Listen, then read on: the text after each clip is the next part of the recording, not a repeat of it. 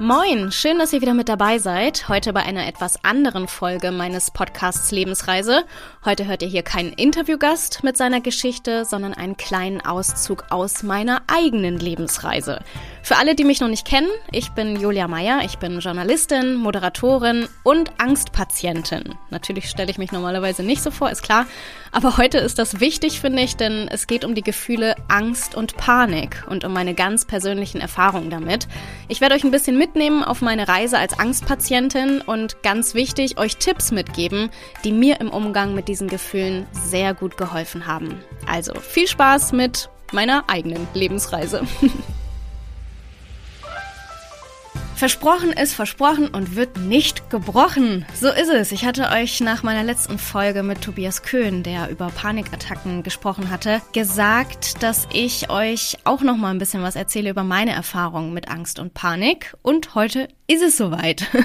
Erstmal ist es mir ganz wichtig, noch mal zu betonen, dass ich keine Ärztin bin. Ich bin auch keine Psychologin, aber ich bin Patientin und ich hatte und habe mit beiden Berufsgruppen seit Jahren ganz, ganz viel zu tun. Also alles, was ich euch heute erzähle, spiegelt nur meine eigenen Erfahrungen wider und mein eigenes Wissen aus unzähligen Therapiestunden, aus der Arbeit in Fachkliniken, in denen ich Patientin war, ähm, aus vielen Büchern, die ich gelesen habe und ja, aus meinen eigenen Angstschüben und Panikattacken. Bei mir wurden 2016 Depressionen diagnostiziert, zusammen mit einer Angststörung. Das ist gar nicht so selten, diese Konstellation. Es kommt häufiger vor. Ich habe seitdem mehrere Therapien gemacht. Ich gehe auch aktuell noch zu einer Therapeutin. Ich hatte zwei Reha-Maßnahmen und ich war in einer Tagesklinik. Ähm, da ist man tagsüber im Krankenhaus und abends zum Schlafen dann wieder zu Hause. Ich war insgesamt in den letzten zwei Jahren ungefähr vier Monate in Kliniken. Aus diesen Erfahrungen werde ich euch jetzt erzählen. Wir werden heute klären, was Angst eigentlich ist, wie sich Angst anfühlen kann was bei einer Panikattacke in unserem Körper passiert und was mir in Situationen hilft, in denen ich mit Angst zu tun habe. Wenn euch das Thema triggert, wenn ihr merkt, dass es euch nicht gut geht, während ihr diese Podcast-Folge hört, dann würde ich euch ans Herz legen, auf euer Bauchgefühl zu hören und es eventuell zu einem anderen Zeitpunkt anzuhören oder vielleicht sogar ganz sein zu lassen, auch wenn es für meine Klickzahlen jetzt nicht ganz hilfreich ist. Aber in dem Moment geht es natürlich um euch. Das ist mir ganz, ganz wichtig. Angst, ja, ein großes Thema, eine große Emotion. Mir selbst war lange gar nicht klar, dass das, was ich fühle, Angst ist. Das habe ich erst in der Arbeit mit Therapeuten gelernt, als die Krankheit dann schon da war und auch diagnostiziert war. Was ich hab, fällt unter den Sammelbegriff Angststörung, habe ich gerade schon mal gesagt. Ähm, Störung, das klingt irgendwie richtig bescheuert, finde ich. Irgendwie, als wäre man gestört. Aber irgendwie beschreibt es auch genau das, worum es geht. Mein Bezug zur Emotion Angst ist gestört. So könnt ihr euch das besser vorstellen. Also ich habe in Situationen Angstgefühle, in der es keine echte Bedrohung gibt. Das Gefühl ist nicht angemessen in diesem Moment, ganz einfach gesagt. Was bei mir größer ausgeprägt ist in Form dieser Angststörung, kennen viele von euch, aber vielleicht auch im Kleinen, vor allem jetzt in der Corona-Pandemie. Das sind so Symptome wie Herzrasen in einem Moment, wo ihr denkt, das ist jetzt überhaupt nicht angebracht. Ich renne hier gerade gar nicht durch die Gegend oder reg mich auch nicht auf. Äh, so eine Ruhelosigkeit, schwitzige Hände vielleicht aus dem Nichts, Verspannungen können das sein im Körper, Konzentrationsprobleme, die vorher nicht da waren. Grübelgedanken, die euch davon abhalten, abends einzuschlafen.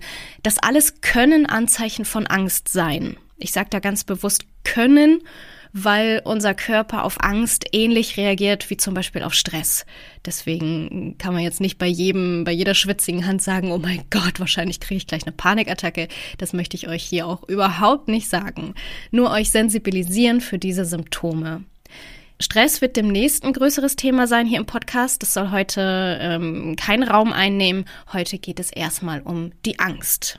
Also, was ist Angst eigentlich?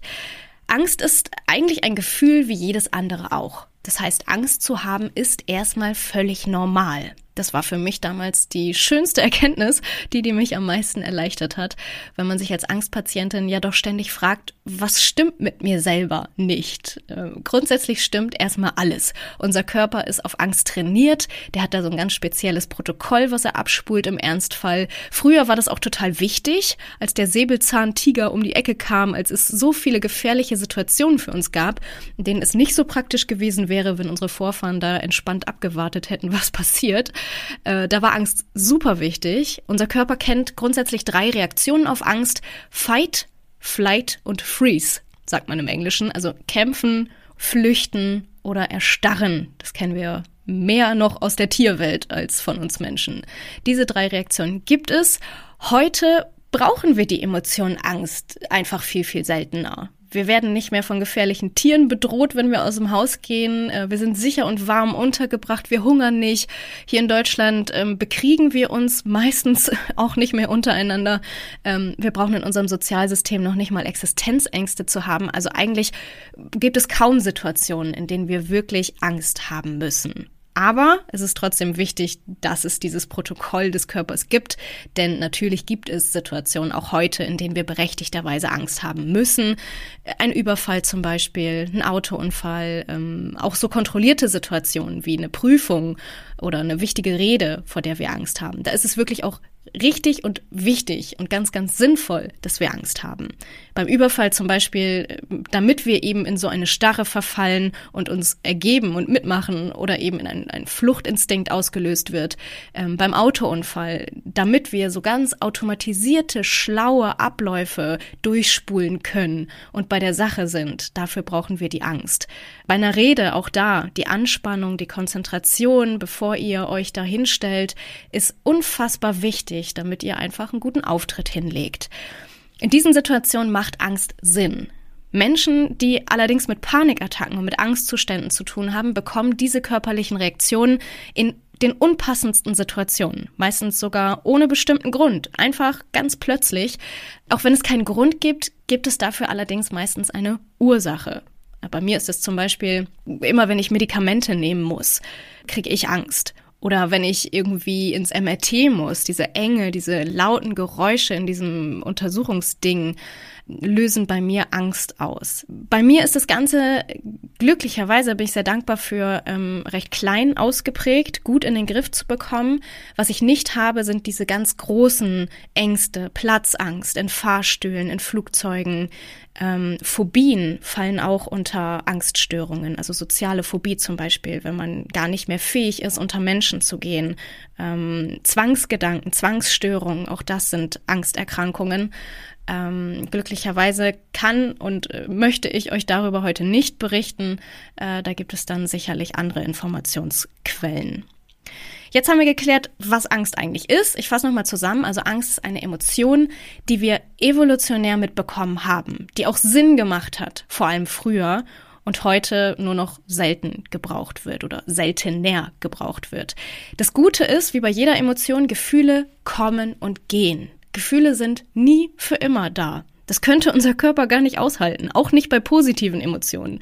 Wenn wir uns freuen, weil wir eine schöne Nachricht bekommen haben und wir hüpfen euphorisch im Kreis und wir reißen die Arme hoch und wir schreien und wir lachen und wir weinen vielleicht vor Freude. Stellt euch mal vor, ihr müsstet das sechs Wochen am Stück machen. Euer Körper könnte das gar nicht durchhalten. Deswegen gehen leider auch positive Emotionen wie Freude oder das Verliebtsein irgendwann äh, auf jeden Fall mit diesen großen körperlichen Reaktionen wie die Schmetterlinge im Bauch, irgendwann geht das vorbei, was in dem Sinne schön ist, weil es uns zeigt, auch negative Emotionen gehen irgendwann vorbei. Auch Angst und Panik haben ein Verfallsdatum die zweite sehr wichtige Erkenntnis für mich, als ich damit ähm, neu konfrontiert wurde.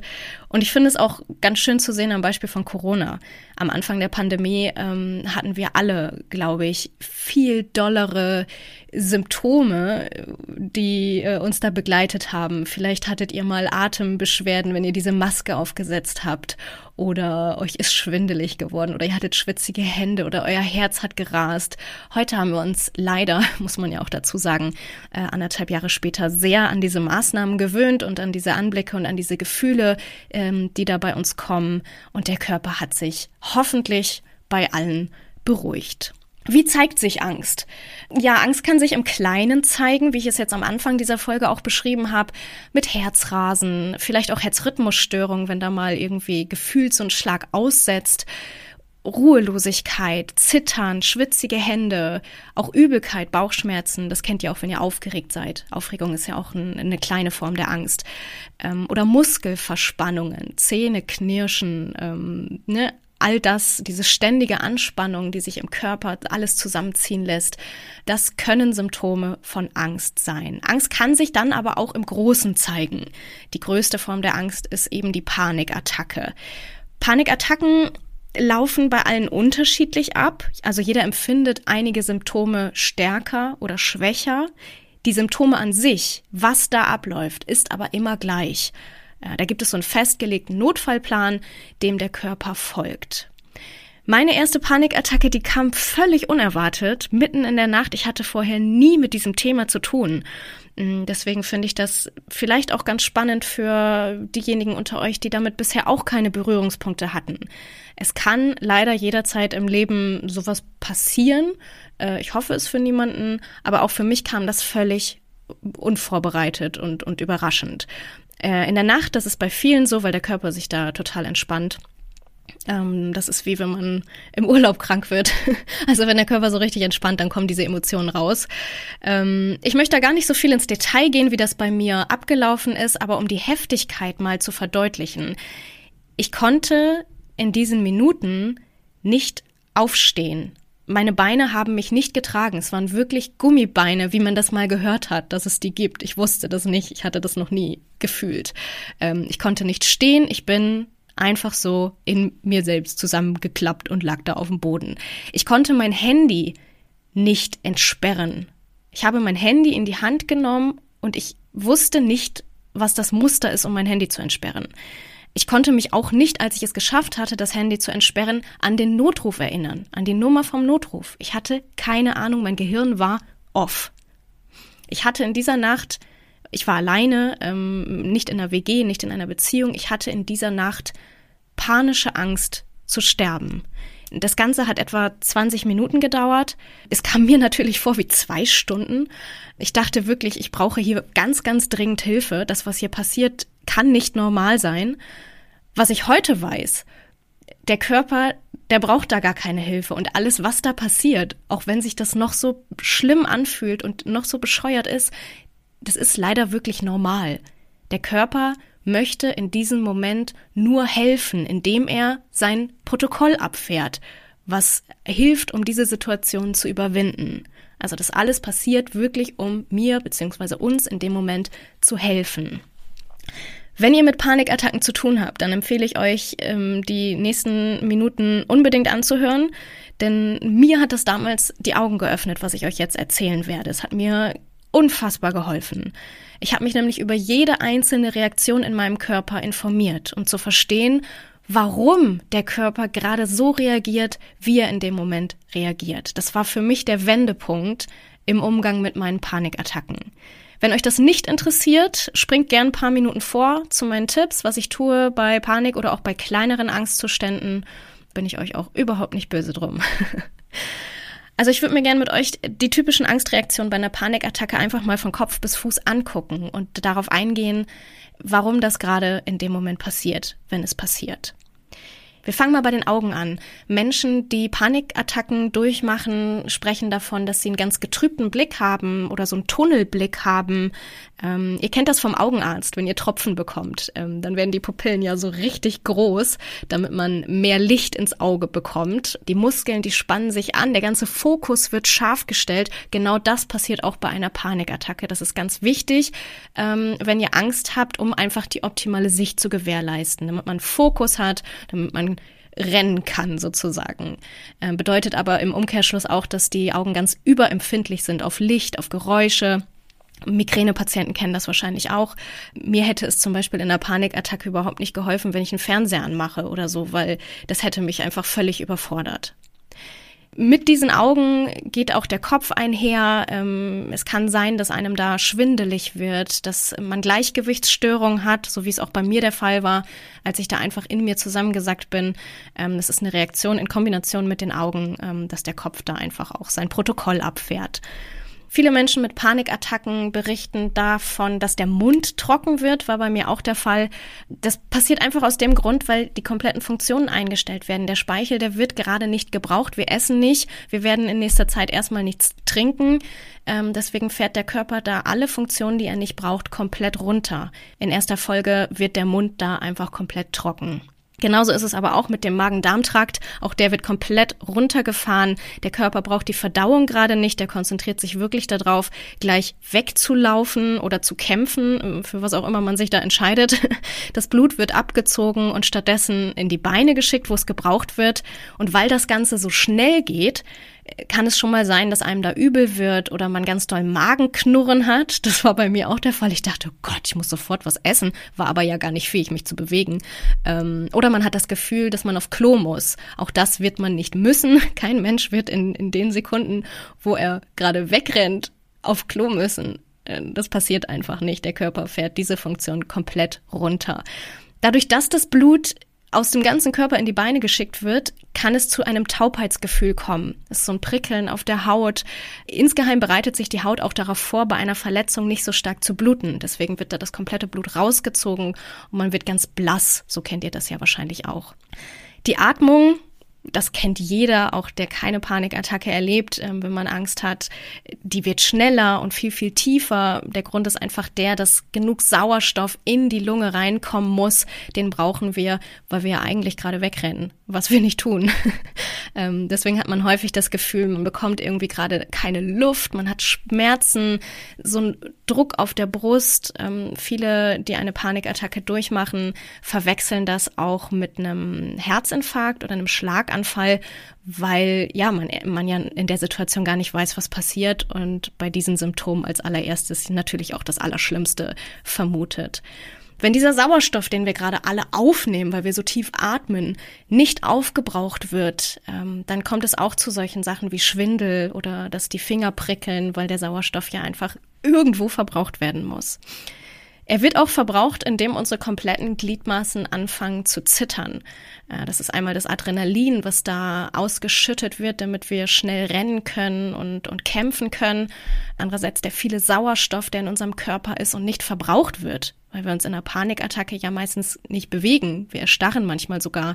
Dann passiert es, dass die ganzen Gliedmaßen zittern, ähm, die Zähne klappern wie blöde und dass man vielleicht auch, wie bei mir das der Fall war, Gummibeine bekommt und eben, ja, klassischerweise, wie wenn man aufgeregt ist oder eben Angst hat, nicht stehen kann und in sich zusammensackt.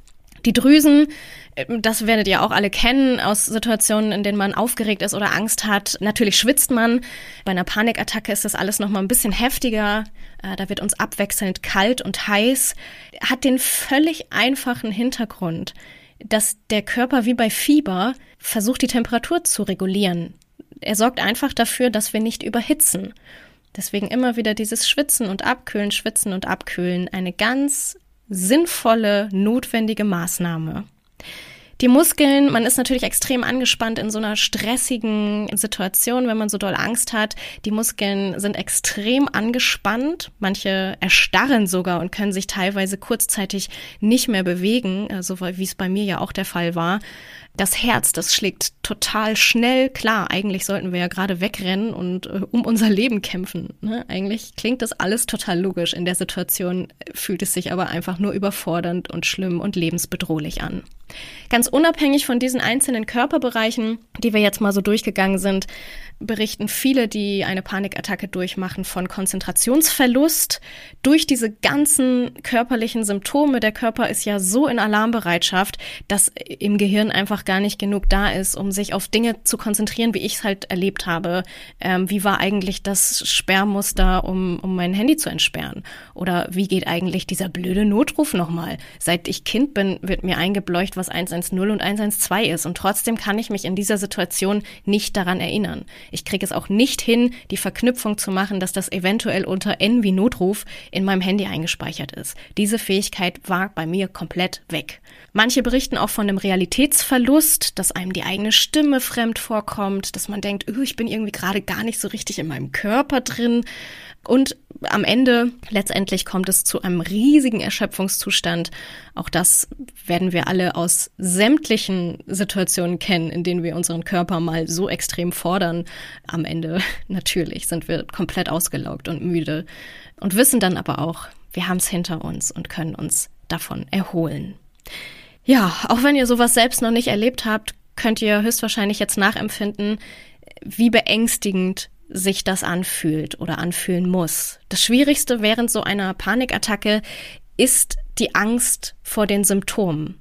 Also, dass wenn man das durchlebt, man denkt, oh Gott, ich erleide hier gerade einen Herzinfarkt. Was passiert hier eigentlich? Irgendwas stimmt nicht. Bestimmt sterbe ich gerade. Also diese Todesangst, die man da hat, weil es einfach so unerwartet ist und ja, man, man sich damit nicht auskennt. Dagegen anzukommen, ist super schwierig, aber wie ich finde, der einzig mögliche Ansatz. Fakten zu sammeln, zu verstehen, was da gerade passiert, um in dem Moment sich selber gedanklich runterbringen zu können und zu sagen, ich verstehe, was hier passiert, das ist alles in Ordnung und es ist genau richtig, dass das gerade passiert. Es passt mir nicht, ich habe da keinen Bock drauf, natürlich nicht, aber das, was hier abläuft, ist normal. Das gehört so. Da sind wir auch schon bei dem ersten Tipp sozusagen. Ich persönlich habe mich einfach extrem informiert nach meiner ersten Panikattacke. Mir gibt das totale Sicherheit zu wissen, die Symptome sind normal. Alles, was ich hier gerade erzählt habe, das ist das Notfallprotokoll, was abläuft. Das muss der Körper gerade so machen. Zweitens, keiner stirbt an einer Panikattacke. Auch das ist ein Fakt. Die Symptome, die sind natürlich völlig real.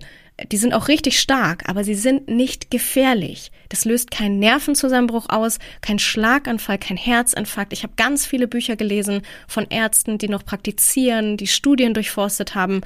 Da kennt keiner jemanden, der an einer Panikattacke gestorben ist. Unser Körper schafft Panikattacken, mehr sogar, der ist dafür ausgelegt, uns vor dieser Gefahr zu schützen und dieses Protokoll abzufahren. Es kann natürlich sein, dass jemand infolge einer Panikattacke mit einem schwachen Herzen oder was auch immer stirbt, aber an einer Panikattacke, in dem Moment, das ist einfach alles völlig normal, was da abläuft. Dritter Fakt, der mir so geholfen hat, eine Panikattacke geht immer vorbei. Viele denken natürlich in dem Moment, das hört niemals auf, was ich hier durchmache. Es kommt einem ja auch vor wie 100 Stunden. Aber Angst ist, wie ich gesagt habe, ein Gefühl. Und Gefühle vergehen immer. Bei Angst, Gott sei Dank, deutlich schneller als beim Gefühl, verliebt zu sein.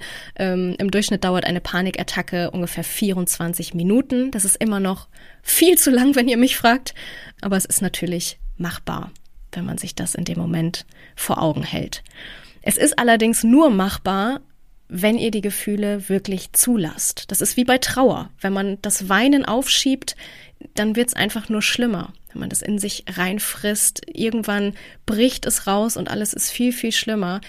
Wenn ihr durch die Emotionen durchgeht, wenn ihr es rauslasst, dann kann die Wunde heilen. Das ist bei Panik genau dasselbe. Wenn ihr da durchgeht, durch die Symptome, dann hört es schneller wieder auf.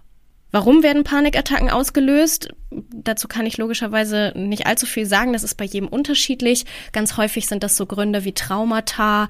Das können Trennungen sein, Kündigungen, ähm, ein Streit kann das schon auslösen der Tod von einem geliebten Menschen, der Umzug, alles, was so Unsicherheiten sind, eine Diagnose, eine Erkrankung, Stress am Arbeitsplatz, deshalb vorhin der Hinweis mit dem Stress, auch das nicht unterschätzen, weil auch lang anhaltender Stress kann sich in Angst wandeln. Termindruck, Geldsorgen, natürlich auch so äußerliche Einflüsse wie Drogen zum Beispiel, Drogenkonsum ähm, kann alles diese Zustände auslösen. Also zusammengefasst, wenn die Belastung so groß wird, dass das komplette System abstürzt. Ich habe schon mal gesagt vorhin, es gibt Gründe und es gibt Auslöser. Wir neigen dazu zu fragen, warum habe ich denn eigentlich jetzt gerade die Panikattacke bekommen? Was ist in den letzten Stunden passiert? Ich weiß noch, wie ich mich das nach meiner ersten Panikattacke gefragt habe. Hä? Was war denn los die letzten 24 Stunden? Wovor soll ich denn Angst haben?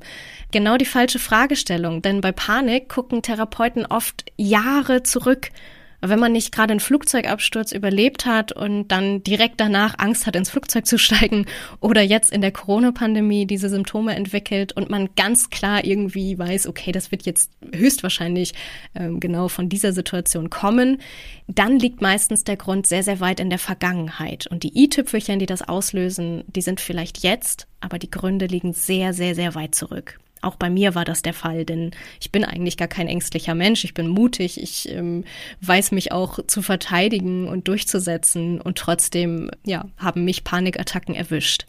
Traut euch da wirklich mit Experten ganz, ganz weit zurückzugucken und Verbindungen vielleicht auch herzustellen, die für euch im Kopf gar keinen Sinn machen. Dafür gibt es dann die geschulten Persönlichkeiten, äh, die Experten, die da mit euch rangehen.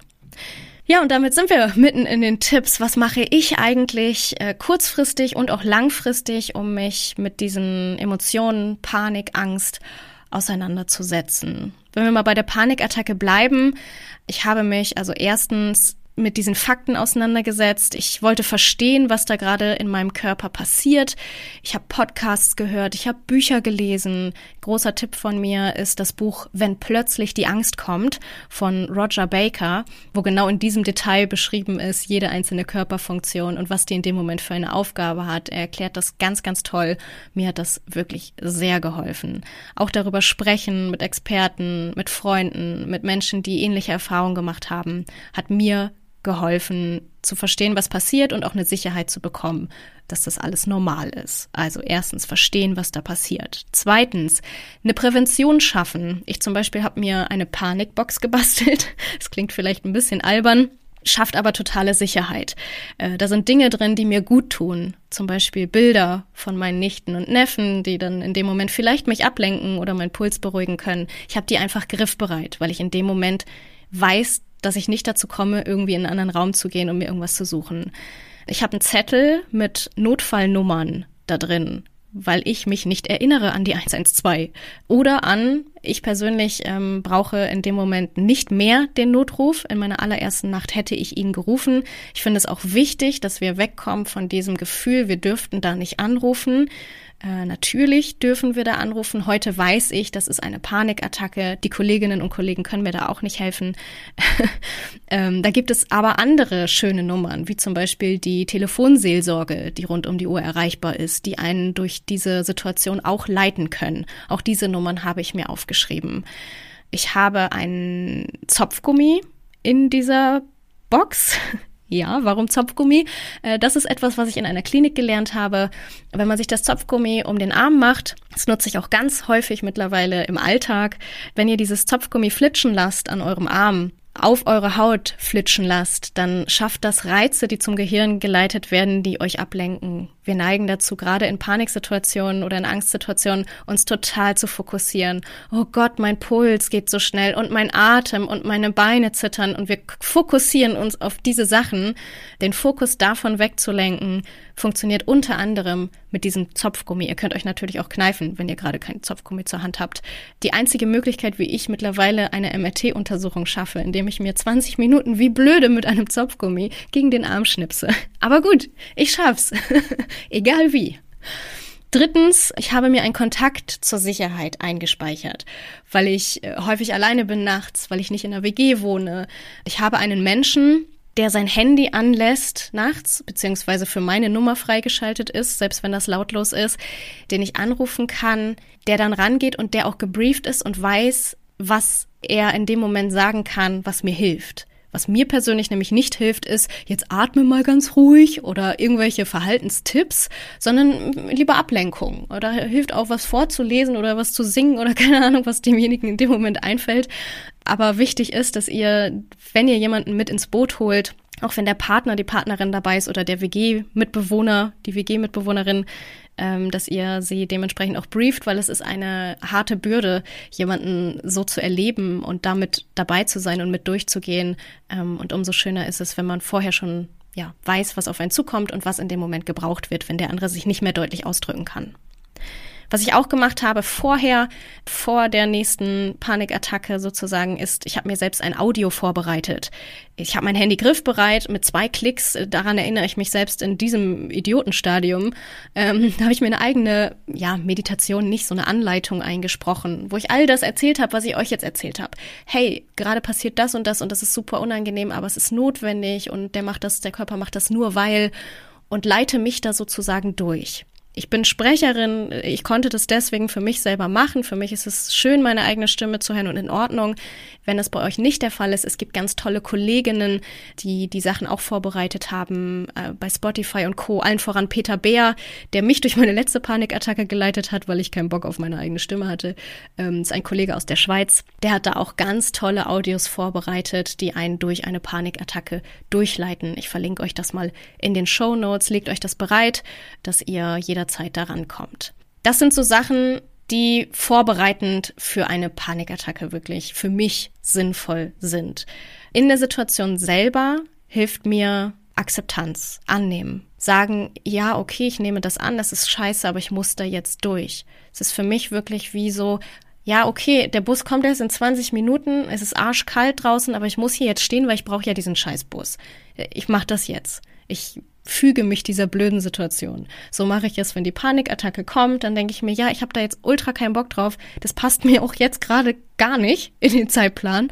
Aber okay, ich setze mich jetzt hier hin und ich stehe das durch. Erster Punkt. Zweitens, Atemübungen, die einem da helfen, ganz klassisch, ähm, die, dieses Adrenalin da irgendwie wieder runterzukriegen, wie bei einer Aufregung. Es gibt zwei verschiedene Methoden, die ich so für mich habe. Ihr müsst rausfinden, was für euch gut ist. Natürlich bringt es auch einfach was tief ein- und auszuatmen. Es hilft dem Gehirn mehr in einer stressigen Situation, wenn man das im selben Rhythmus tut. Da gibt's die 5-2-7-Atmung. Fünf Sekunden ein, zwei Sekunden halten, sieben Sekunden aus. Wenn euch das so viele Zahlen sind, wie es bei mir der Fall ist, gibt's die Quadratatmung. Viel einfacher. Vier Sekunden ein, vier Sekunden halten, vier Sekunden aus, vier Sekunden halten.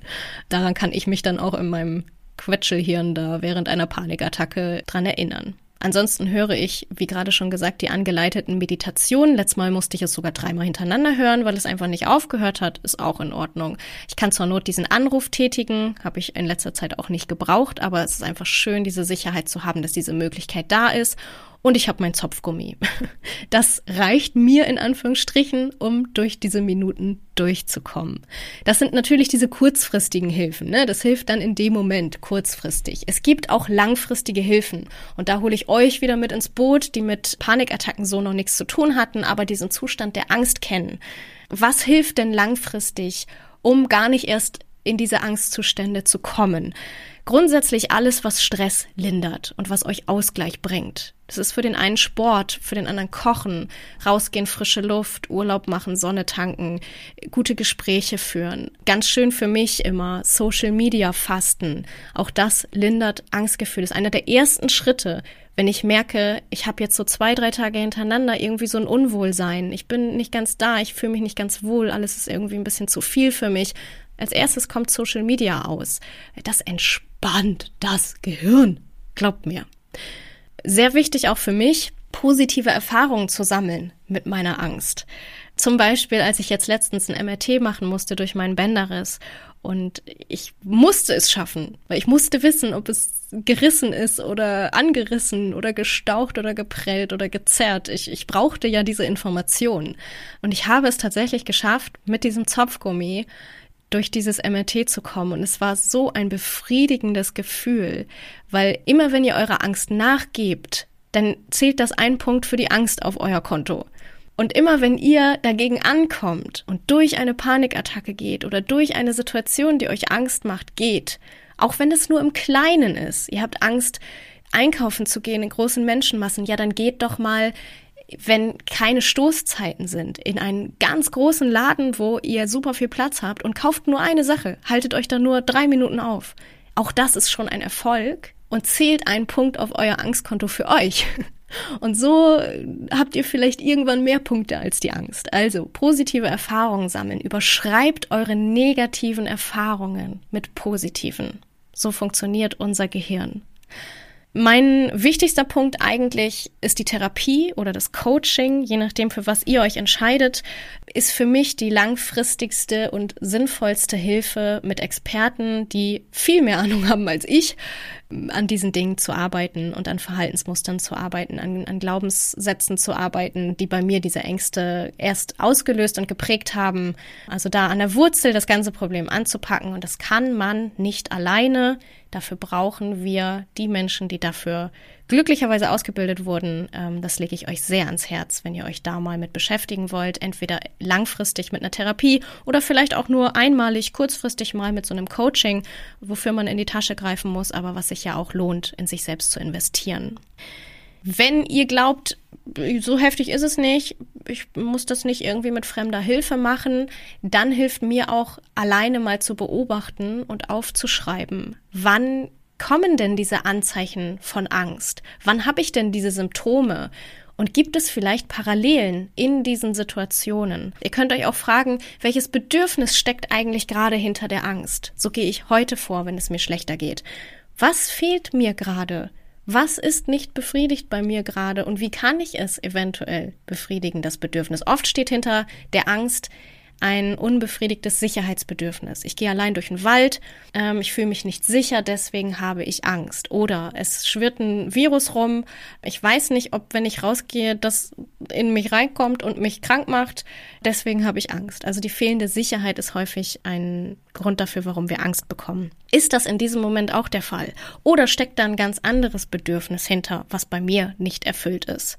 Und sich dann darum zu kümmern, wie kann ich dieses Bedürfnis, das bei mir diese Körperreaktion hervorruft, erfüllen? Genau. Boah. Long Story. Ähm, das sind bei mir so langfristige Hilfen, also Ausgleich, Stresslinderung, Social Media aus, positive Erfahrungen machen und die negativen überschreiben, sich Hilfe suchen, Therapie und sich selber beobachten und analysieren. Fünf Tipps. Den sechsten habe ich mir aufbewahrt, weil das sowas ist, wo wahrscheinlich jeder von euch sagt, oh, ich kann es nicht mehr hören. Es ist einfach nicht mein Ding, lass mich in Ruhe. Ich sag's euch trotzdem. Meditation und Achtsamkeitsübungen. Es ist vielleicht nicht euer Ding, aber es ist das totale Ding von eurem Gehirn. Unser Gehirn braucht Pausen, um Emotionen regulieren zu können. Unser Gehirn ist von anno dazu mal Jahrtausende zurück wurde das entwickelt und ist auf diesem Entwicklungsstand stehen geblieben. Wir haben uns aber weiterentwickelt, unsere Gesellschaft. Wir sind schneller geworden. Es ist alles digitaler. Wir kriegen viel mehr Input den ganzen Tag rund um die Uhr. Unser Gehirn braucht Pausen, sonst kann es Emotionen nicht ausgleichen. Auch Angst nicht ausgleichen.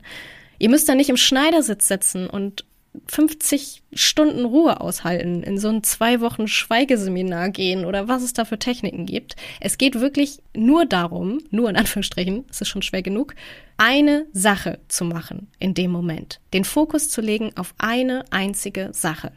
Das könnt ihr einmal machen durch die klassische Meditation, indem ihr euch auf eure Atmung konzentriert. Das könnt ihr aber auch super easy machen mit einer Gehmeditation. Die gibt's bei Spotify, überall äh, in tausenden Varianten. Wenn ihr mal spazieren geht, haut euch da so ein Stöpsel ins Ohr und diesmal nicht Musik oder Hörspiel oder was auch immer, sondern eine Meditation und achtet mal auf euren Gang, auf eure Umgebung, auf die Gerüche. Da wird euch jemand durchleiten durch diese Gehmeditation. Ist eine schöne Erfahrung, wie ich finde. Jeder muss da für sich rausfinden, ähm, was für einen gut ist. Ihr könnt auch in Alltagssituationen meditieren bzw. achtsam sein. Putzt einfach mal die Zähne mit der anderen Hand heute Abend. Oder nimmt einen anderen Weg zur Arbeit Seid viel konzentrierter, indem ihr nicht die normalen Abläufe macht. Beim Essen könnt ihr mal alle Sinne durchgehen. Wir neigen dazu, 30 Minuten zu kochen und drei Minuten zu essen. Ihr kennt das wahrscheinlich auch. Nehmt euch doch mal Zeit beim Essen. Guckt euch an, was ihr da gemacht habt. Fasst es vielleicht mal an. Keine Ahnung, ob es gerade geht, je nach Gericht. So in die Suppe reinbatschen ist natürlich nicht das Beste. Riecht dran, schmeckt es, lasst es auf der Zunge zergehen. Tragt die Uhr mal am anderen Handgelenk, ähnlich wie beim Zähneputzen. Den ganzen Tag wird das Gehirn euch ein Signal senden. Falsch, falsch, falsch. Aber ihr werdet auf jeden Fall fokussiert sein und achtsam sein für das in eurem Körper. Oder schlaft vielleicht, wenn ihr das zu einer Partnerübung machen wollt, schlaft mal auf der anderen Bettseite, tauscht mal die Bettseiten abends. Ähm, kann Wunder wirken, vielleicht auch zu wenig Schlaf führen, aber das Gehirn braucht auch mal ein bisschen Abwechslung, Fokus und Ruhe. Zwei Übungen, die ich euch mitgeben möchte jetzt zum Schluss, damit das Ganze vielleicht auch noch mal ein bisschen praktisch wird. Die eine Übung, die nehme ich ein bisschen vorweg, äh, die kommt auch noch mal in der Folge mit Oliver Haas. Den ähm, stelle ich euch in ein paar Wochen vor. Da wird es um das Thema Stress gehen. Ich hatte es schon mal gesagt. Die liegt hier schon fertig für euch bereit. Das ist die 54321 Übung, heißt die. Hat wieder was mit Zahlen zu tun. Oh mein Gott. Aber es ist leicht. Äh, ihr trainiert damit eure Sinne Ihr könnt das machen, wenn ihr an der Kasse steht, wenn ihr an der Bushaltestelle wartet, wenn ihr im Wartezimmer beim Arzt seid.